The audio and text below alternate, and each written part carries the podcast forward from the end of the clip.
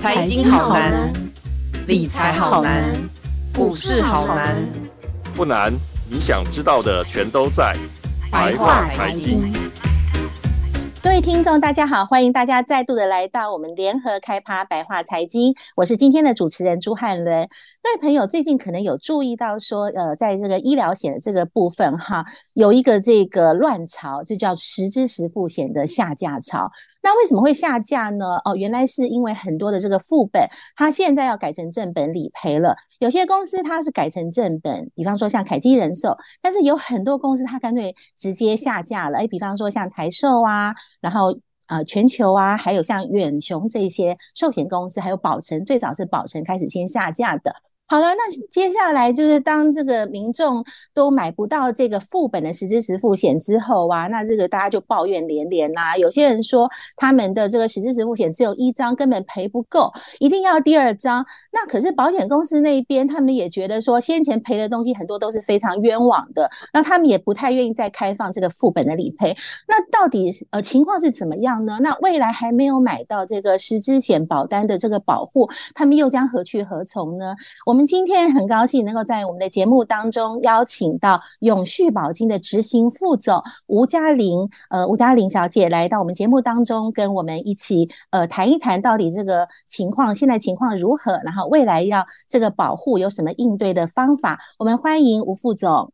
哎哈喽，你好，各位听众，大家好。今天很荣幸能够邀请到我们的这个呃嘉玲姐吴副总到我们节目中来帮我们来那个分析一下，说哎，这个眼前的乱象到底是怎么一回事？接下来有什么具体的建议？那首先我想问一下这个嘉玲姐哈，就是说依照您，因为您是非常非常资深的这个保险从业人员，对，那您在整个有大概三四十年这样的一个保险的这个资历，那您这样呃，就是在这个过程当中哈，有没有听过？或什么小故事来可以告诉我们说，哎，为什么保险公司他们觉得他们过去在这个实支实付险，然后赔得很冤枉啊，不合理啊什么的，有没有什么小故事可以跟我们一起分享？啊、其实呃，台湾人买保险，它是已经有很多年的历史了。那早期的保险公司啊、呃，很单纯，实支实付也有，额度并不高。但是呢，也没有上限。很多保险公司早期的实支实付并没有上限，那么是这几年开始啊、呃，开始有上限的理赔啊、呃。也就是说，你如果买我的，比如说像现在的富邦，你一定要是第一家啊。比如说你有很多啊，中寿，他也希望都是你是要第一家了。那么在这个停售这个效应啊之前，很多年前啊。呃我觉得我们听到的一些理赔倒是蛮震撼的，因为有很多人这个刚刚结婚，这保险公司的业务员就跟他，哎呀，你要准备生孩子吗？那你应该多买点实支实付。为什么呢？如果你将来如果生孩子不是自然顺产，如果是手术的话，那理赔起来很可观。哎，那跟客户听起来也有道理啊，我结婚是准备要生孩子，好吧，就买了。啊，他们也会鼓励业务员，有时候我买这么多做什么呢？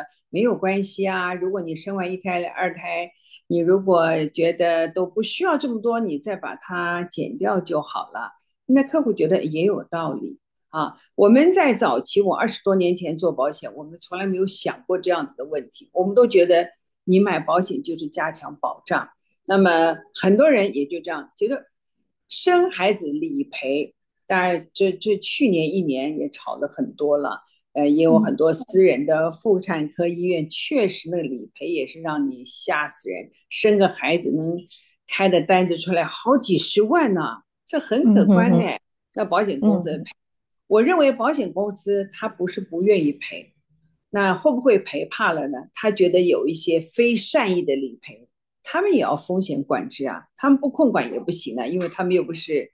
银行对不对？钱就这样拿，所以我觉得有些正常的理赔都没有问题，但是不正常的理赔，呃，确实这几年花样太多了。就在一个月前，你们看到新闻呢，在桃园的某家这个某山的雷什么保金公司主管，哦，对那个闹得很大，对带 的业务员跟医生一条龙的带的客户就是这样理赔，居然讹诈了多少钱呢？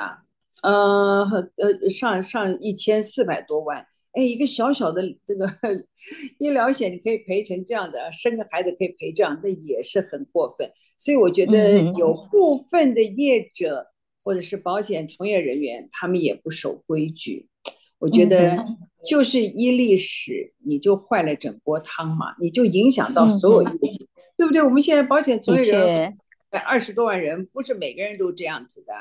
那我觉得保险公司确实，他也要呃控制一下他的控管理赔。所以我们现在最早期的日额理赔，你只要买到一万两千块日额，你也不能再买，你就不能再买了。就极限的日额现在就是一万两千块钱。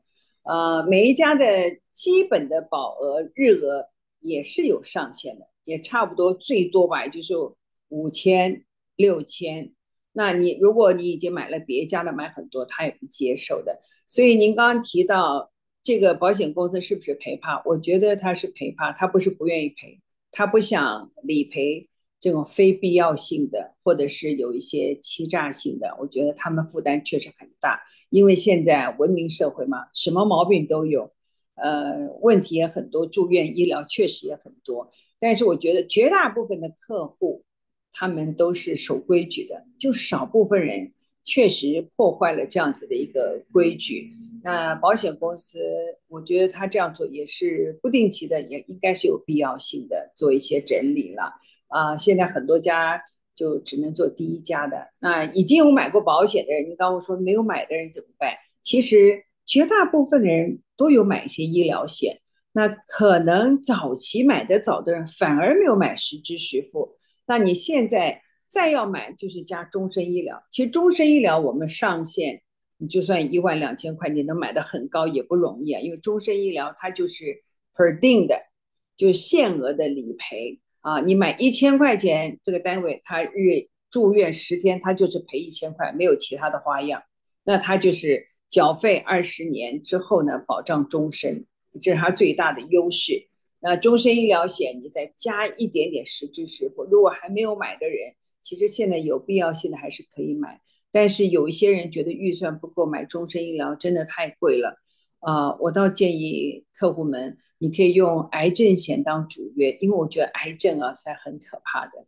你怎么样的情况之下，都得要做一些对自己的保护，可以用这个、呃、买癌症险主约。再加一点点实支实付啊，我觉得那是有必要性的啦，还是要加保啦。没有买的人肯定是要加保了。依照您过去的这个经验，就实支实付险，就是在这个保险公司看起来，嗯、他们在理赔上面就是呃最大的呃争议大概有哪些？另外还有我们刚刚谈到的是，比方说像医疗实支实付险，因为比方说像那个癌症啊，或者是说一些其他疾病的一些主约，然后来搭配这个呃实支实付险，对不对？那另外呃，我有听说其实。还有一个就是叫做是意外型的实支实付险，对，因为金管会的规定好像是你意外的话最多可以买三张，医疗型的也最多可以买三张，所以一个人可能加起来最多是六张嘛。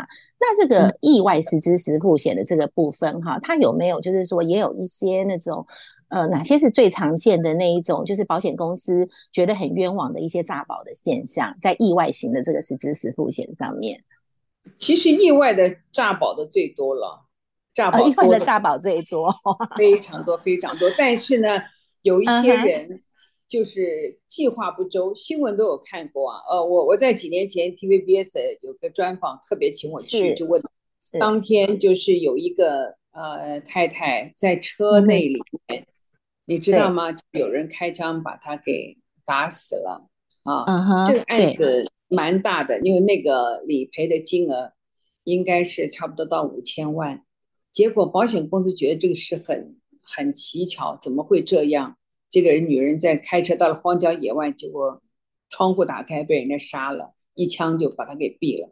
结果破案之后，哇，简直是呃吓死人了！原来这个是这个是夫妻两个人，呃，因为开呃超级市场，开超市。开超市开了一家之后，经营不善赔钱，哎呀，结果这个人家跟太太讲说，你你既然这样子，你就再开一家店来来补吧。你你这样子，你开两家或许好点。他们没有做生意的经验，居然傻傻又开了第二家、第三家，当然赔得一塌糊涂。夫妻两个简直崩溃了，夫妻俩还有两个孩子。结果呢，他们就想了，也不知道是高人指点还是怎么样，先生就夫妻两个讲了半天，太太说：“不如我牺牲吧，为这个家，你帮我买一些意外险吧，你就把我给啊、杀了吧。”让你呢跟孩子还能有好日子过，其实这这个是很感动人，很感动人。当天当年这个新闻里也有讲到，我这个太太真的就是这么温柔的一个女人。结果在悲情中，她先生居然觉得这是唯一的方法，好吧，也就去买了保险。他们也不是买一家，他们很聪明啊，买两家的。结果呢，买了之后呢，怎么买的呢？他是在线上自自己打电话在线上买，他不是找业务员的。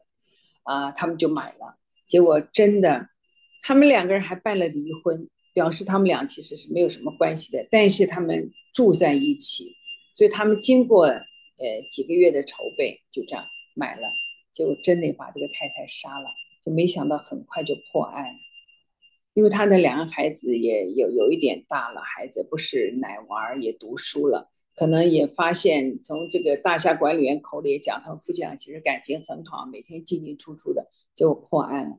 当时呢，dvbs 就在谈这个话题，那就保险业就请了我去。就我记得当时有一个媒体说：“你看，你们业务员都是这样子，有生意就做，为了佣金什么事都干啊！你看这个保险业务员一下卖了几千块钱，呃，这个几万、几千万的保险，就这样子。”然后这个事发生了，你们也没有责任。就陈先生，您误会了，这个客户他很聪明，他没有找熟人买保险。我们一般的人，如果是我，我也不会卖给他。他就是个非常，呃，收入不高的，因为我们要写收入报告的，这个财务报告要写的。这个人的身价都没有这么高，他买个三千万保险，我们会卖吗？正常的业务员都不会卖。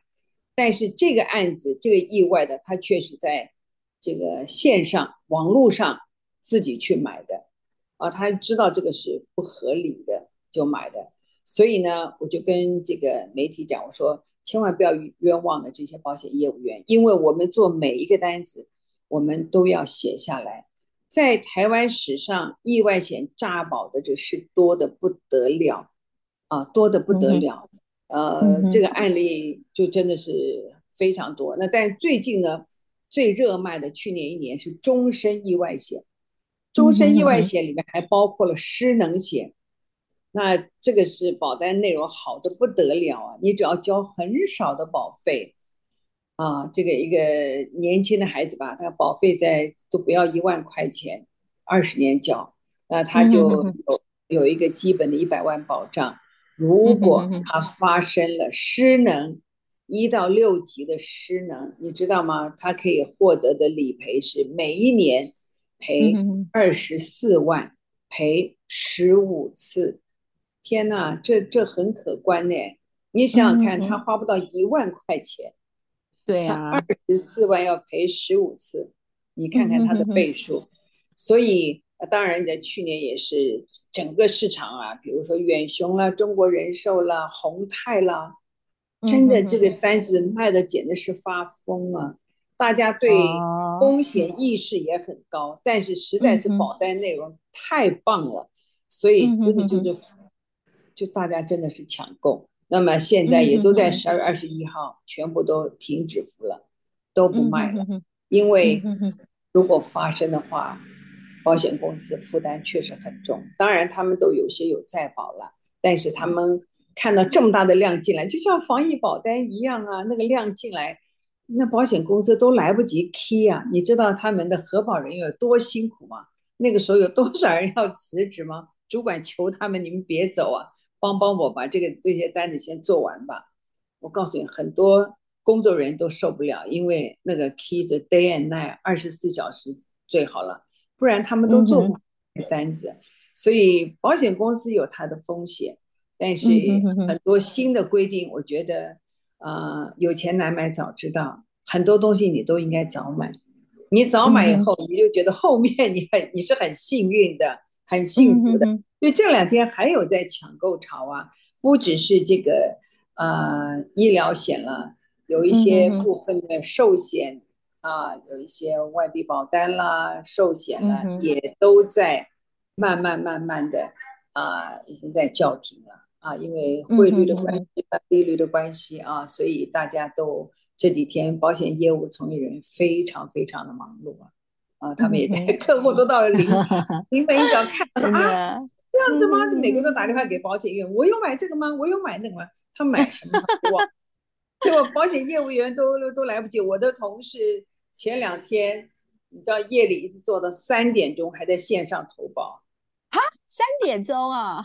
就线上，因为我们有线上投保嘛，你知道吗？夜里三点还在一直在传呢，因为全部都塞车嘛。嗯嗯，都还在做一堆的人，后来他们就说：“哎呦天哪，这客户其实我以前跟他讲过，他说：‘哎呀，没问题了，到时候再说吧。’他们看到新闻打电话给这个保险业务，嗯、你你你快来，你快来，我们全家都要买，你就知道 每个人 忙到翻天覆地，就是这样。但是服务业也没有什么新年过年了，你就之前你就是怎么样都得帮客户做完了，就是这样子。嗯哼哼。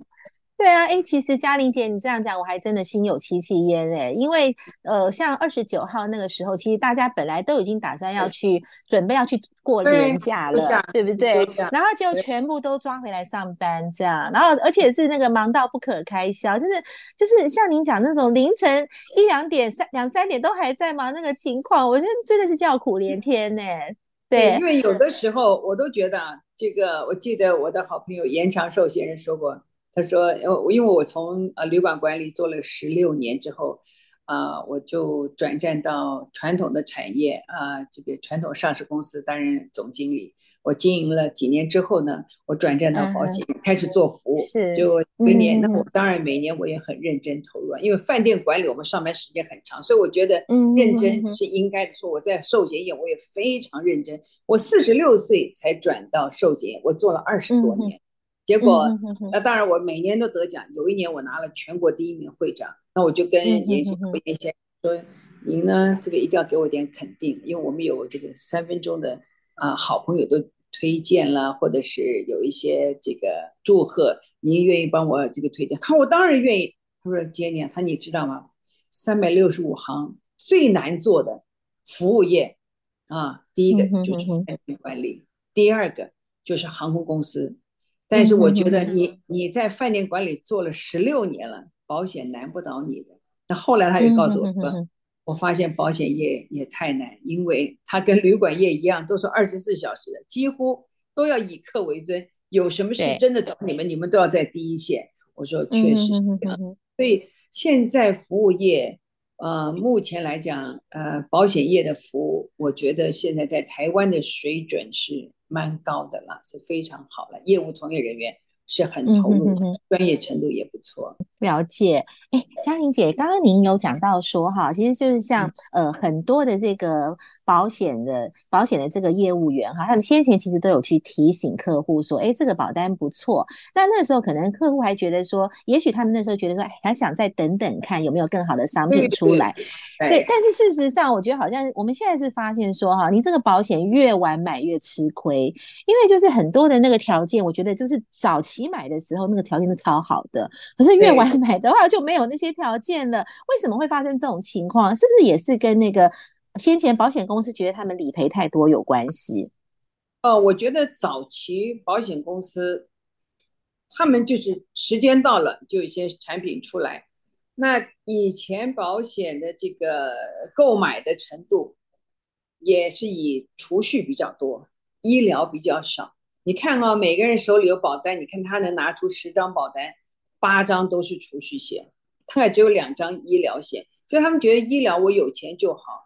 都不会买。大家当年买保险，二十年前的保险保单利率都八趴耶，你想想看，那谁不去买储蓄险？每个人都买，所以大家当然保险买的多的都是储蓄较多，医疗险少。所以呢，说回来之后，早期保险公司理赔也没这么多事，您知道吗？因为买的人并不多呀，医疗险买的人少。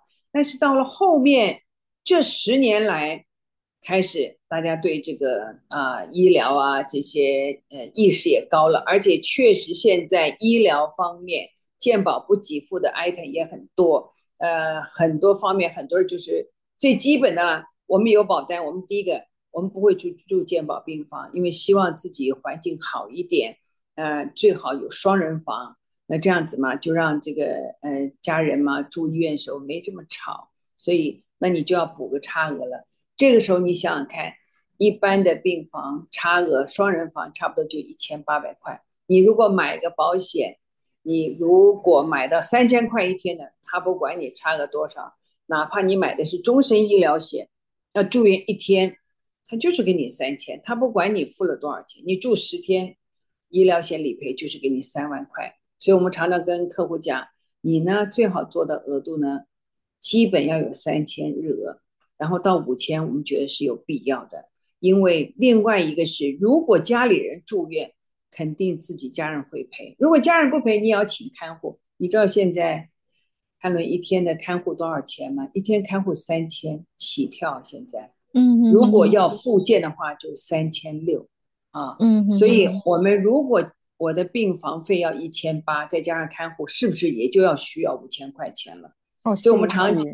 我们要买的额度，在我能力范围之内的话，尽量稍微提高到五千呢，你是比较不用担心的。因为我就算不请看护，我请假吧，留职停薪来照顾我的家人，那那个医疗保险也能帮我 cover 一点啊。所以早期保险公司赔的确实是比较少啊，比较少，因为买的人少嘛。那这十年买的人多，所以呢，很多家保险公司从早期。都没有限制，现在都限制啊！我一定是第二家我才做、嗯、啊，不然就是有些是三家我也接受，我是第三家我也接受。嗯、就是你已经买了啊、呃，可能你买了中寿，你又买了这个啊富邦，那我是星光第三家，好我也赔。但是现在绝大部分都要第一家，那就要看你以前买的够不够了。对不对？以前你买的实支实付，你现在肯定不敢动它的，你也再买不到了。嗯嗯嗯，对对，实支实付就加主约了。嗯，我我最最近我一个同事的朋友才打来说怎么办？那我实支十五我已经买别家，你们现在都要第一家，我那你就买终身医疗嘛，再加个两千块。啊，他说有没有划不来？保险没有划得来跟划不来的事情，当你用到的时候，你才知道它划得来。你用不到的时候都觉得它划不来。我常常跟客户讲，你买医疗险不是为了自己，是为了家人。嗯，为什么？因为你这个钱就当捐款捐出去。我说你本来你就是个大好人，你也没空去捐钱，你就把这个医疗，你抓你的预算嘛，每个月你能够做多少点？每个月三千块的医疗，每个月费用，一张单子差不多三万六，那你就当捐款，捐给别人，捐给那会生病的，你最好不要用。其实我先生就是最好的案例。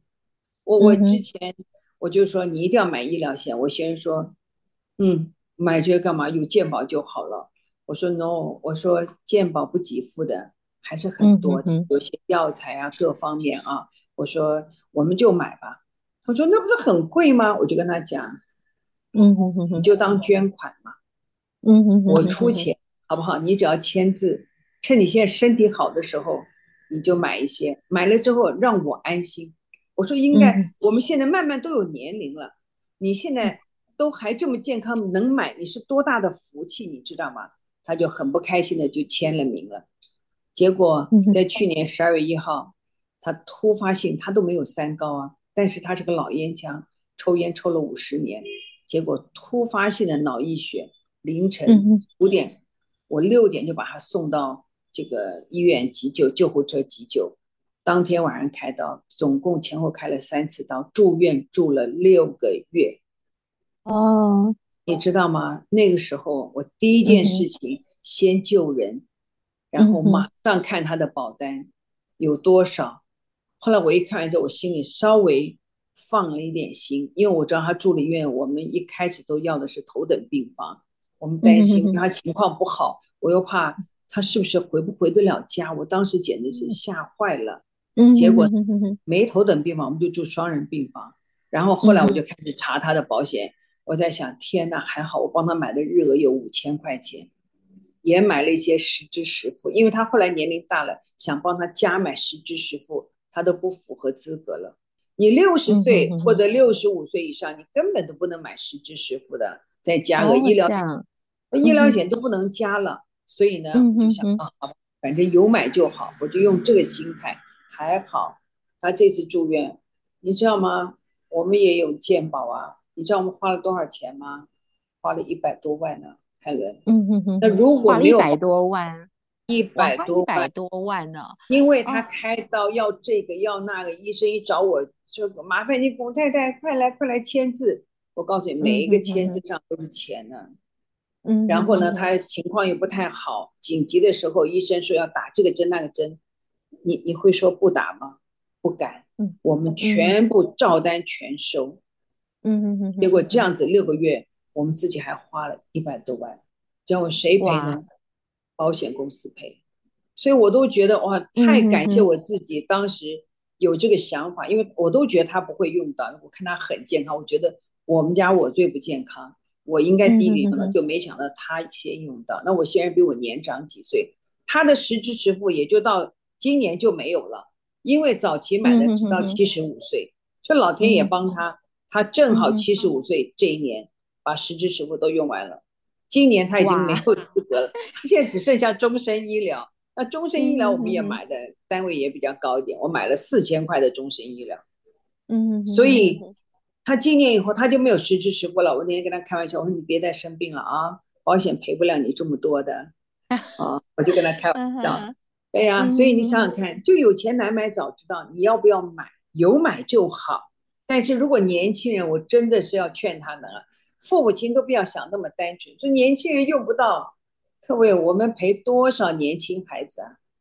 你们看看前两天那个棒球明星四十三岁就走掉，你想想看，他如果有保险重不重要？很重要啊。我们看过太多人都是年轻人没有买，年轻人在医院里，我先生住院的这六个月。我看到脑中风严重到比他情况更严重的，你知道吗？嗯、他们都是三十几岁耶，很多都是高科技，还有做业务的操劳过度。嗯、哎呀，我看了之后我心疼的不得了，我我就有职业病，我就问，哎呦，我说你们现在好一点了吗？我看了那个好像是他的父母亲，然后他说好一点，因为我我们有营养品，那我就看我看他们好像就家里算比较。可能经济不是这么富裕的那个妈妈，每天来来照顾孩子，扶着他，推着他坐轮椅。哎，我看了好心疼啊，因为他没有请看护。他说他住了好久了。哎呀，我说我先生吃牛奶会过敏，我说我这个 这个牛奶是高营养的，我另外付费的，我给您好不好？嗯哼，他真的吗？好啊，好啊。你知道我在医院里送了多少奶粉给人家，我就知道他愿意接受我，肯定他是有这个需要。但他可能也有经济的压力，嗯真的，所以你看到之后你会觉得，哎呦，好心疼。后来我问啊，你有保险不？嗯，不呢，没去买呢，都是忘记买。你听了之后，你会不会难过？看着真的会觉得说，他真的是本身的补给不足啦，对不对？补给不足，而且都是父母亲在照顾，那个你看了才叫做残酷啊。但我觉得现在很多人，你问我说，我现在没有钱，我应该买什么保险？意外险一定要买。汉伦，我有一次去看一个客户，嗯、这个客户呢，呃，他们全家都是我的客户，但他是怎么发生意外事故呢？嗯、我我是正好有有失能险，我们现在在在推动那个时候，那他是一个非常好的护理长，我跟他家里非常非常熟，他们都叫我姐姐 姐姐，两家关系非常密切。你知道，通常我们这种资深的业务啊，可能不会去常常问说你需不需要保险。我总会让人家觉得，哎呦，哎呀，很尴尬，好像我在拉你，你 你又在拉保险，所以我从来不，我说你们有需要的时候啊，跟嘉玲姐说啊，嗯哼，结果我就主动的去找她，这个我这个妹妹，我去找，我说，哎呀，我说最近有一个那个长刊险啊，啊，这个失能险，我觉得挺好的。我说你啊，是个好女，家里什么都是你操心，你又是个专业护理人员。我说你应该买点。我说你看看你们，你的中心里面这些老人家，一住都住几年。他姐真的耶，我告诉你，如果失智这些啊，至少还能再活二十五年以上。他说，因为我在这边已经二十年了，你看那个老先生比我还早来。我说那谁支付的费用？他说他的儿女每个月从美国汇来。他说我们这里面好几家儿女不在台湾的，就直接汇钱过来。哎呦，他就看了也很心疼。我说你你呢？你要不要做一点失能险的规划，就当储蓄？这失能险呢？我如果健康平安，它就变成储蓄险，嗯，这个多好啊，嗯，我看看了，我觉得我暂时不需要哎，我说你听我一次建议，就当储蓄好不好？把你自己。的这个口袋勒紧一点，少去吃一顿饭，嗯哼，我我。再看看了，我再看看，就这样子，当天拒绝我，其实我蛮失落的，因为我们两家关系这么好，但是我就觉得他拒绝我，难道是他经济上有问题吗？还是观念不好呢？但是他是护理长，他每天看这个这些老人家，结果我就回去。一个礼拜后，我看到他弟弟在脸书上凌晨五点，因为我很早起床的，我五点十分起来，我就每天一定会上脸书上看看有没有客户资讯或者是什么。我有职业病嘛，我就一上脸书，我就想先 po 一个问候图，我就看他弟弟说：“哎呀，求老天。”要救救我姐姐，救救我姐姐！大家好朋友为我祈祷，我简直不敢相信。五点二十，我忍不住，我打电话过去给他弟，我说发生什么事？他说姐姐姐不得了，一个大男人都快哭了。我说怎么了？他我姐昨天晚上下班回来，姐夫说呢，啊、呃、想去公园带孙女呢，啊、呃、去滑溜溜冰，啊、呃、因为天气呃很好，那个时候是夏天的时间，天气很好。结果也说好啊好，我们一起去啊。他们家里有车，没开车。他们说骑摩托车就好了。结果这个他的先生，我觉得，我觉得我这个妹夫是比较自私的男生，他就一手就拿起一个全护的安全帽戴在头上，就随便拿了一个半护的就给他太太戴的。然后呢，孙女就坐在中间抱得紧紧的。然后呢，安全帽呢就随便绑一绑。他们就这样出发，出发十几分钟，骑车嘛，因为很近到公园。他们就在慢车道，嗯、哼哼哼慢车道走的时候，快车道突然有个车子右转，砰撞过来。哦，他人是这样摔倒，结果呢，这个太太坐在后面摔倒在地上，她紧紧抱她的孙女，她、嗯、自己人往后一摔，帽子飞掉了。啊、你知道吗？当场就昏昏迷了。救护车来了之后送到医院，医院说不开刀，马上就要人就要走掉，马上脑子。颅内开刀哦，你知道吗？他开了多少次刀？然后把那个脑整个都拿出来放在旁边，然后再继续开刀。我告诉你，我那我第二天早上跟他弟弟讲完话之后，他说他姐姐还没有醒过来。我当天到了公司以后，下午就赶到医院去看他。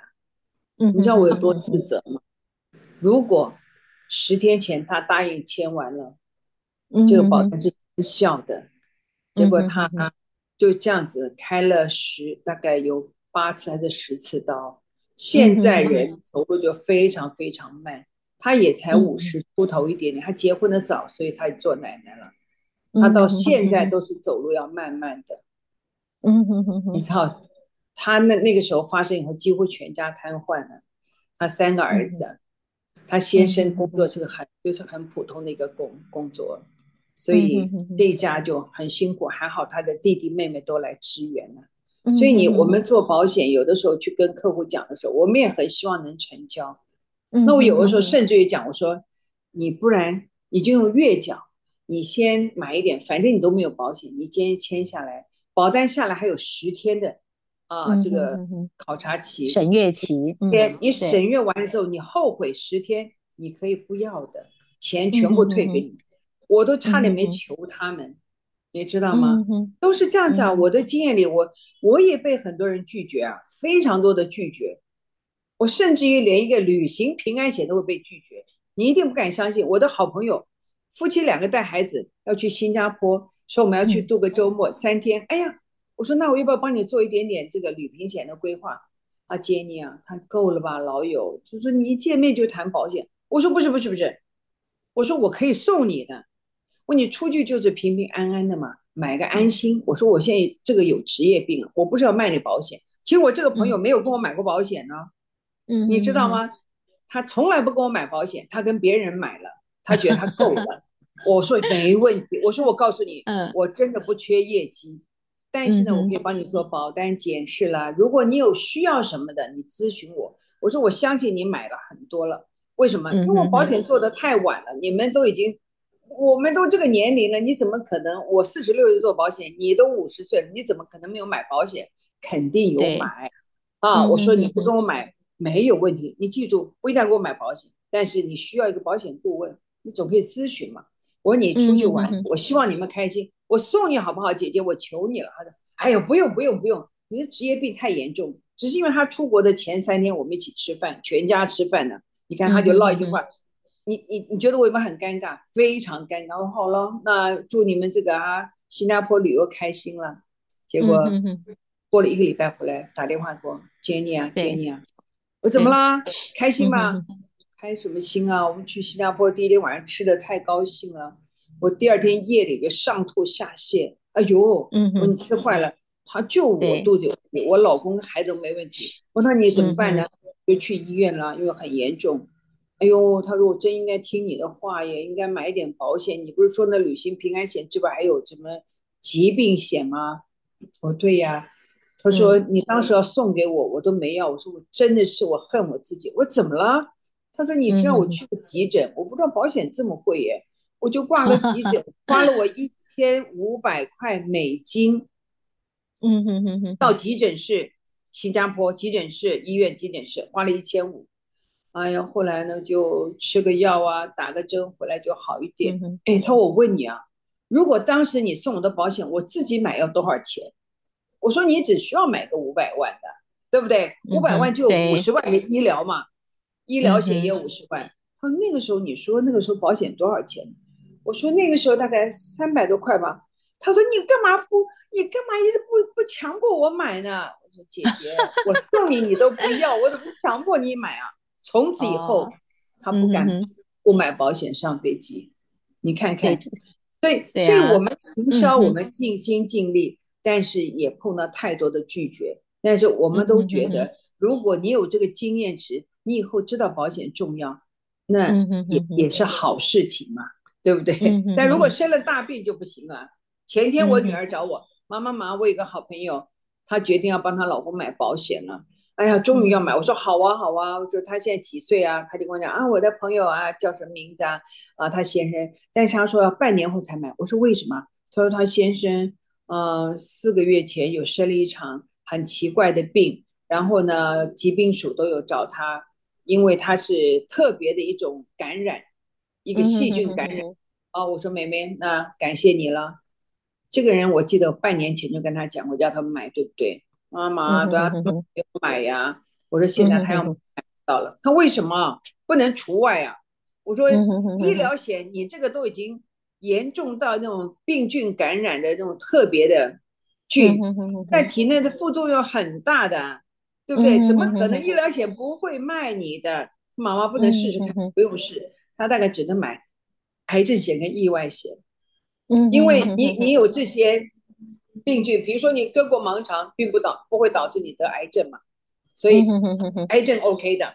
但除非你你有其他的问题了啊，比如说你的肝有什么问题，这些你当然就不能买癌症险了，怕你会有肝癌的机会嘛。对不对？嗯哼哼哼，对，没错。买癌症险跟意外险啊，这么惨呐！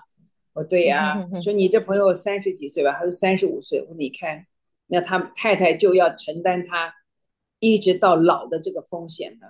哇！结果我我女儿跟她朋友讲，她她朋友气得都快哭了。那以前叫你买，你为什么不买？你看三十五岁，那也不能买医疗险。而且我们也要诚实告知啊。这个东西我们扛不起责任的，万一你不跟他讲清楚了，不写清楚，理赔不赔的时候，这个保费是你赔还是谁赔？那我不买了，早知道不能赔，我买它干嘛？有没有这种客户？有，很多业务员就没有问清楚，然后等到他 发生的时候不理赔的时候开始闹翻脸，对不对？也有是这样子的问题，所以我觉得在保险业来讲，不管是推广的业务人员，不管是保险公司方，都事出善意。那也希望消费者认知这个风险啊。很多人都讲，哎呀，反正我有钱，生病没问题。我告诉你，你有钱，你买房子都能打折，生病是没折扣的。所以真的要还是要做规划。我觉得有钱人把医疗险，你就当慈善捐款吧。这个节目当中，我还是就是说想呃，请嘉玲姐帮我们做一个呃简单的结尾，就是说呃，如果说现在我是呃一个呃又没有医疗险，然后又没有实支险的这个呃一个呃民众的话，那你会建议说我要怎么样？就是什么样子的医疗险搭什么样子的实支险，然后来把这个自己的一个保险防护网做得比较好呢？呃，我会建议很多的这个还没有买保险的年轻朋友也好，或者是上班族，呃，医疗险是一定要买的。如果你的预算有限，我会建议你用一个癌症的主约，然后加上呃一部分的小的实支实付，因为现在很多家呃还是有卖，但是呢，它必须是第一家，所以你还是有选择。呃，目前呃中国人寿。还有像这个富邦，他们都是要第一家，他们还没有停售。其实所谓停售就是保费涨价，那可能条款内容做一点点修正啊，再调整一下。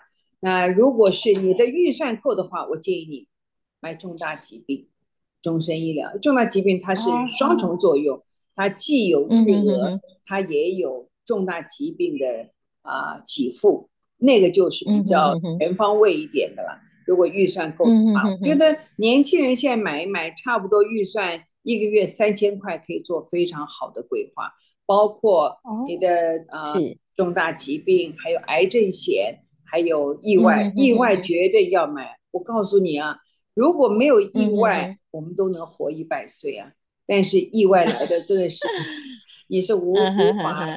抵挡的，这一切是无法抵挡的啦，所以意外一定要买啊！很多朋友说我开车很小心，各位，车祸发生的时候都是被那个不小心的撞到的，对不对？所以你开车好没有用，撞到你的人他是不灵光的，所以意外险真的要买，因为我赔的理赔的意外险赔的真的太多了。如果现在买医疗险，能加一点豁免险是很重要的，豁免保险很。对呀，如果我买个二十年的，我我真的发生事故了，我第三年发生事故，后面的保费，这后面十七年都不用交费，所有医疗保都有的，啊，豁免保是保险中的保险了，如果有能力要加豁免。谢谢嘉玲姐，我们真的非常真的非常谢谢嘉玲姐讲的每一个例子，然后都非常的受用，真的感谢你，各位听众。那如果说各位还有任何跟保险相关的问题，也随时欢迎跟我们报社联络，我们下次见。更多精彩的报道，请搜寻 VIP 大 U 点 com 联合报数位版，邀请您订阅支持。